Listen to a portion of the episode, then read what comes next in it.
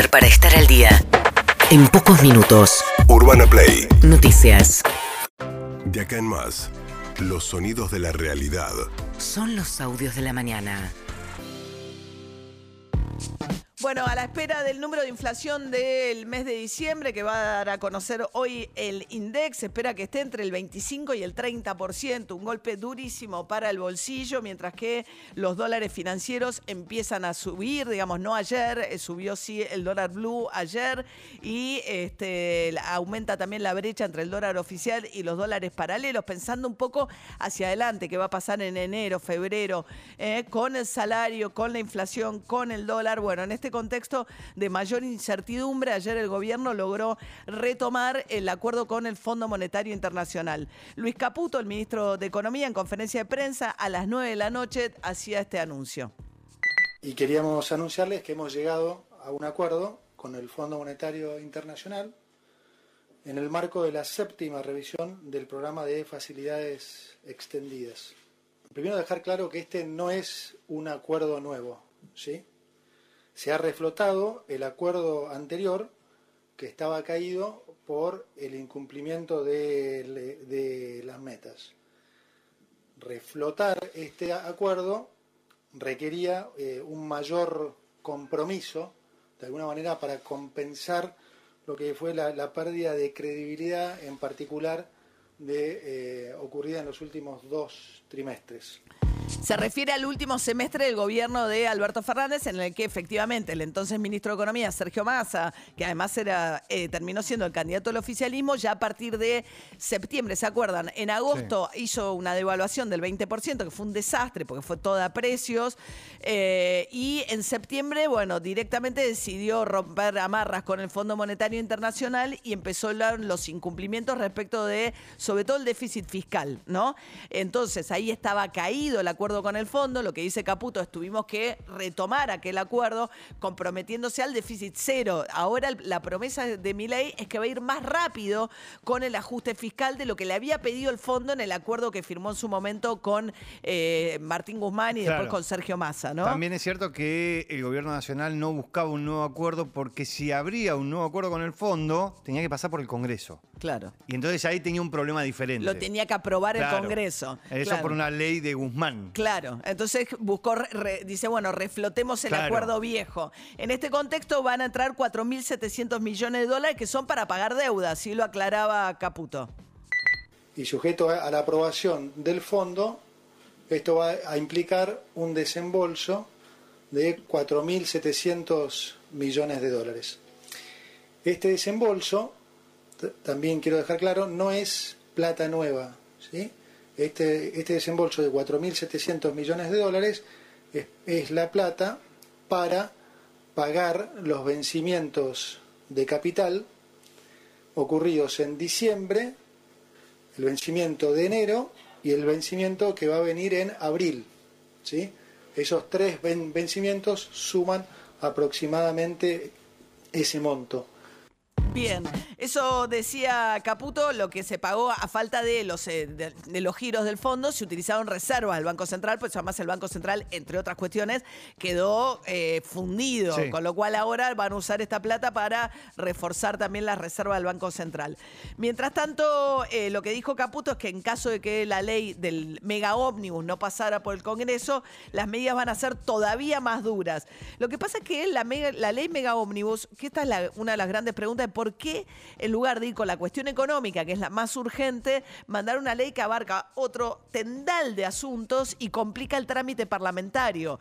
En materia impositiva o en materia de recaudación de impuestos, la gran pregunta es qué va a pasar con el impuesto a las ganancias, ¿no? Porque lo que dijo mi ley es que la quería restituir, pero todavía no mandó al Congreso el proyecto de ley que volvería a grabar los salarios, la ganancia, los salarios altos. Ayer, con el paso de Patricia Burrich por el Congreso, la ministra de Seguridad fue a defender otro paquete de cosas, pero en ese contexto habló de la reimposición eh, del impuesto a las ganancias. Massa generó un discurso del miedo, del terror, mintió, usó recursos estatales para la campaña, ¿no? Eh, generó un Estado gigante, dejó las provincias sin el impuesto a las ganancias, que ahora están todas las provincias pidiendo y le votaron las provincias le votaron, se agarraron la pala y se enterraron. Y ahora están pidiéndole a mi ley desenterrame. ¿No? Y a Massa le dijeron enterrame, enterrame y te entrego a vos el impuesto a la ganancia para que hagas campaña. Ahí le gritan. Bueno, mi, mi ley porque vota siempre bajar impuestos. Pero muchos diputados no lo votaron.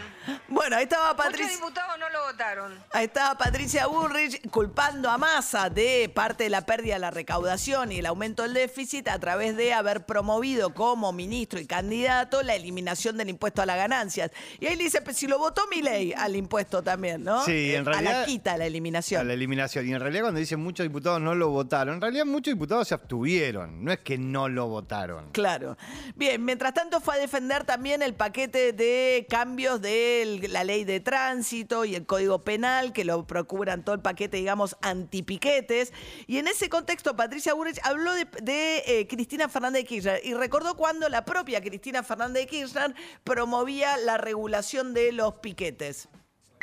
También tengo una anécdota para contarle, diputado Molé, que fue que, no sé, no recuerdo si fue en el 2014, yo era diputada nacional, y vino la doctora presidenta de la Nación, Cristina Fernández, Fe- Fernández de Kirchner, al Congreso y dijo, de una vez por todas tenemos que orga- organizar los piquetes, no puede ser que el país esté tomado, Eh, y yo le aplaudí fue como raro que la aplaudiera, pero la aplaudí.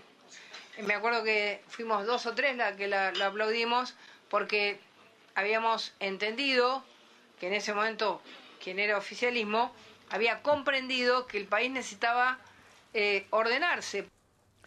Bien, eso dice Patricia Burrich. En y en efecto, eh, Cristina Fernández de Kirchner en el año 2014 había dicho algo, eh, lo que refiere Patricia Burrich. Todo el mundo tiene derecho a protestar, pero no cortando las calles, impidiendo que la gente vaya a trabajar y no complicándole la vida al otro. Creo que vamos a tener que legislar sobre una norma de respeto y convivencia urbana donde todo el mundo proteste. Miren, no pretendo que sea como en Estados Unidos. Vamos a tener nosotros que legislar y la justicia fundamentalmente actuar ante estos casos porque no podemos solos organizar las cosas.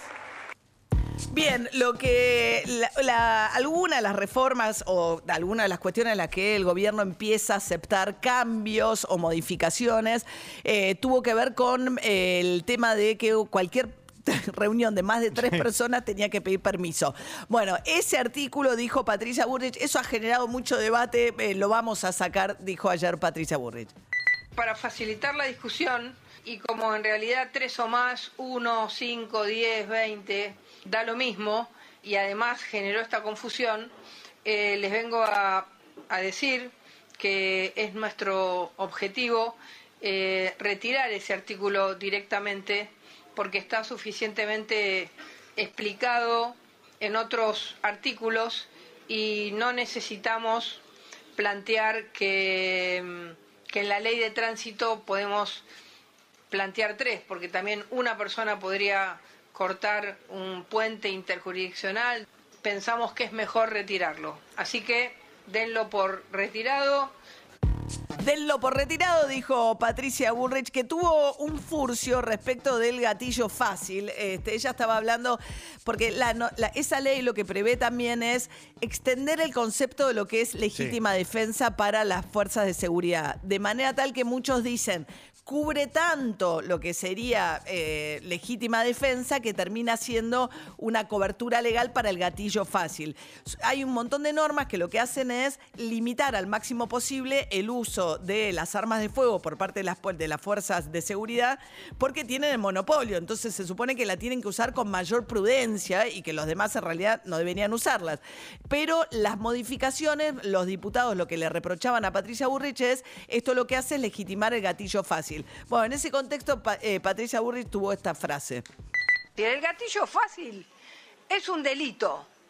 Como es un delito el que comete un eh, delincuente. El gatillo eh, fácil es un policía transformado en delincuente. Así que no estamos evaluando eso, estamos evaluando... Gatillo feliz, ¿no? Eh, Deslizó rarísima la- la- la- el furcio. pues, eh, Uno muchas veces comete un furcio porque se le escapa o lo asocia con algo, ¿no? Bueno, mientras tanto, Guillermo Franco también expuso detrás de Patricia Burrich, el ministro del Interior, quedó claro que la reforma del sistema electoral, el gobierno que pretende eliminar las pasos, ir a un sistema de eh, boleta única que se está discutiendo en el Senado y adicionalmente cambiar eh, profundamente el sistema electoral, que en lugar de que cada provincia elija una X cantidad de diputados, dividir a las provincias por este eh, eh, ¿cómo se llama? Eh, uninominal, por este por distritos y que cada distrito elija un solo diputado, Sí. o sea, como si nosotros en esto en cuatro barrios de la capital eligiéramos un solo diputado distinto al que se va a votar en la zona sur de la ciudad de Buenos Aires, por ejemplo. Bueno, ese sistema uninominal que es un sistema que además dejaría con muchísimos menos diputados a gran parte del país y significaría mucho más diputados, sobre todo para el conurbano de la provincia de Buenos Aires, no lo apoyan ni los libertarios. O sea, los libertarios de Tierra del Fuego le dijeron de ninguna manera pasa esto. Bueno, en ese contexto Guillermo Franco aceptó prácticamente, si uno lee la presentación de Guillermo Franco, que esa reforma no va a pasar por el Congreso, pero sí defendió dos cosas, la eliminación de las PASO y lo otro que defendió es el tema del el financiamiento. Dentro del financiamiento de la política, los libertarios quieren bajarle el aporte estatal y permitir aportes ilimitados del sector privado. Muchos dicen no. Ahora, lo que dijo Guillermo Franco, digo, che, hablemos con la verdad. De esta manera decía Guillermo Franco, se hablaba del financiamiento de la política. Quiero decirles que nosotros no tocamos absolutamente nada de lo que establece la ley de financiamiento eh, político con respecto a las limitaciones. Siguen exactamente las mismas limitaciones. O sea, el riesgo de que sectores, el narcotráfico, de las asociaciones este, criminales aporten a una campaña electoral es el mismo en el sistema anterior que en el sistema actual. Sí, o sea, no hay cambios ahí. Lo único que hicimos fue eliminar el monto.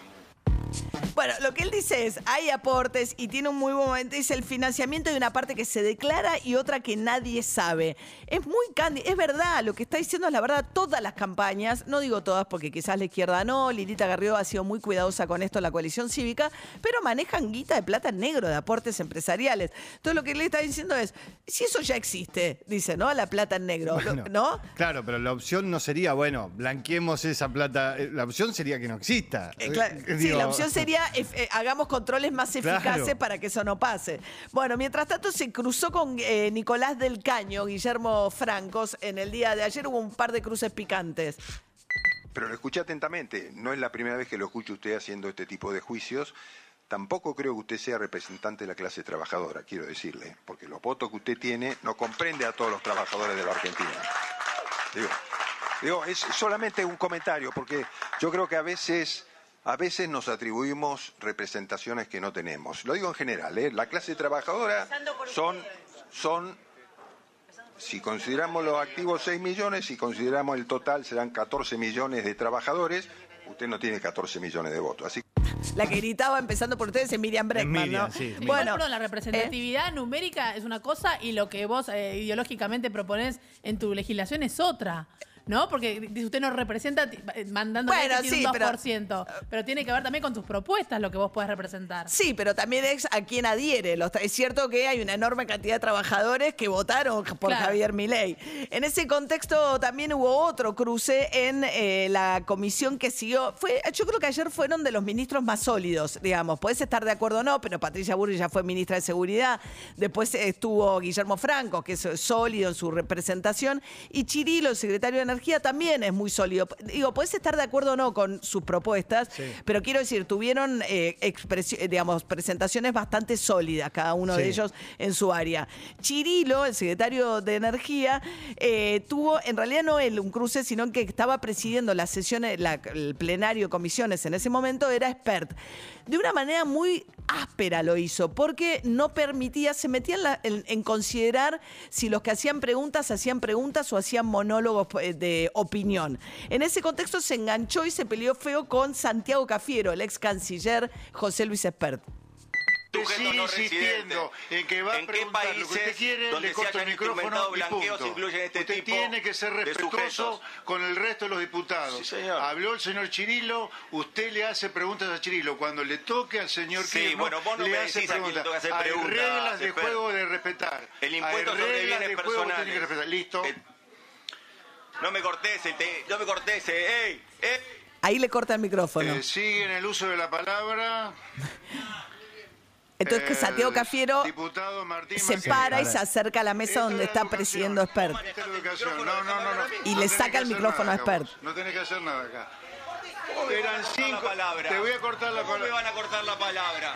Te voy a cortar la palabra. ¿Por qué? A Porque ver. vos no respetas a los otros, a tus colegas. Eran cinco minutos cada uno. Entonces vos no perdiste el uso de la palabra. Bien, ahí estaba, le dice, así son los kirchneristas. Después le dice que a Cafiero lo acusen de kirchnerista, es casi gracioso, porque Sí. con- de haber sido el funcionario más odiado por el kirchnerismo del gobierno de Alberto Fernández, Santiago Cafiero. Pero bueno, eh, la cuestión es que no estuvo exento de momentos ríspidos, pero dentro de todo, si uno escucha, yo ayer lo escuché largo, me quedé porque me interesaba mucho el debate. Si uno escucha el debate, me parece que ayer hubo un debate bastante rico en Sí, el la- plenario estu- comisiones. Ayer estuvo mucho más organizado que el día anterior y eso también generó que los diputados se, eh, estén un poco más cómodos En la en discusión. la discusión. Sí. Urbana Play Noticias.